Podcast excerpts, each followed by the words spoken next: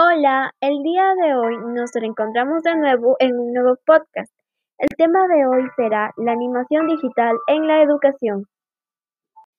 La mayoría de nosotros conocemos la animación como una forma de entretenimiento a través de dibujos animados como Pingu, pero la animación también se presenta como una tecnología multimedia con gran potencial educativo, que va mucho más allá de simplemente crear figuras de plastilina y cortometrajes.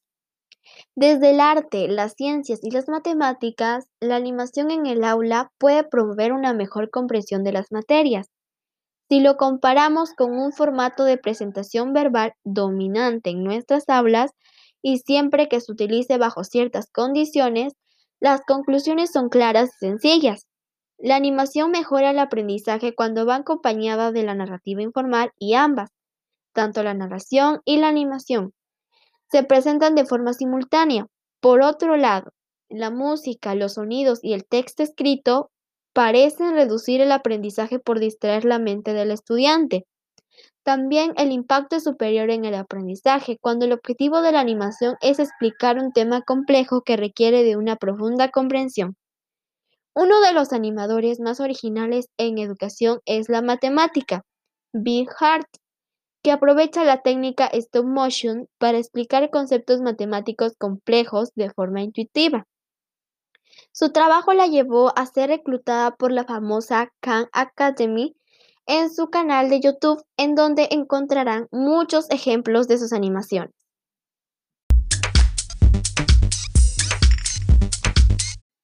¿Qué se entiende por animación stop motion? La animación stop motion es una técnica que consiste en crear un movimiento simulado de objetos estáticos, como por ejemplo el Lego, los muñecos de plastilina, una botella, etc. O dibujos realizados por nosotros mismos a través de la proyección sucesiva de una serie de imágenes fijas. Lo que puede parecer un proceso complicado, desde el punto de vista técnico es bien sencillo. Todo lo que se necesita es un ordenador, un software de animación y una cámara digital o simplemente un smartphone o tablet con una aplicación instalada. Para crear nosotros una animación se ha de elaborar una detallada secuencia explicativa de unas 12 fotos por cada segundo de película y una narrativa asociada a la secuencia. Estos requisitos aseguran un profundo entendimiento del tema que se transmite y también una mayor retención por la visualidad de la explicación.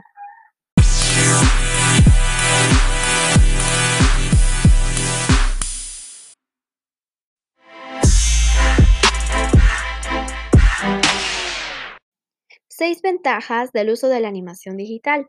Primero, es llamativa, sin duda, y gracias a su lenguaje dinámico y especial, llama poderosamente la atención del espectador. Segundo, ofrece información precisa. Sin duda, hablando de su lenguaje dinámico, podemos añadir que ofrece información sencilla que se comprende fácilmente y se relaciona con la calidad del sitio web o marca. Tercero, supone una nueva usabilidad. Tanto en dispositivos web como digitales se ve bien y muestra usabilidad novedosa y diferente. Cuarta, es descriptiva. También se puede usar de forma descriptiva para que la narración sea muy clara y comprensible. Quinta, puede usarse para marketing. En el mundillo del marketing, una animación es perfecta porque informa y atrae hacia nuevas promociones y ofertas. Y por último, la sexta, usa contextos diversos. Si quieres situarla como historia o parte de ella, se puede generar un contexto tanto bidimensional como tridimensional muy adecuado para atraer la atención. ¿Y tú? ¿Te animarías a hacer una animación digital?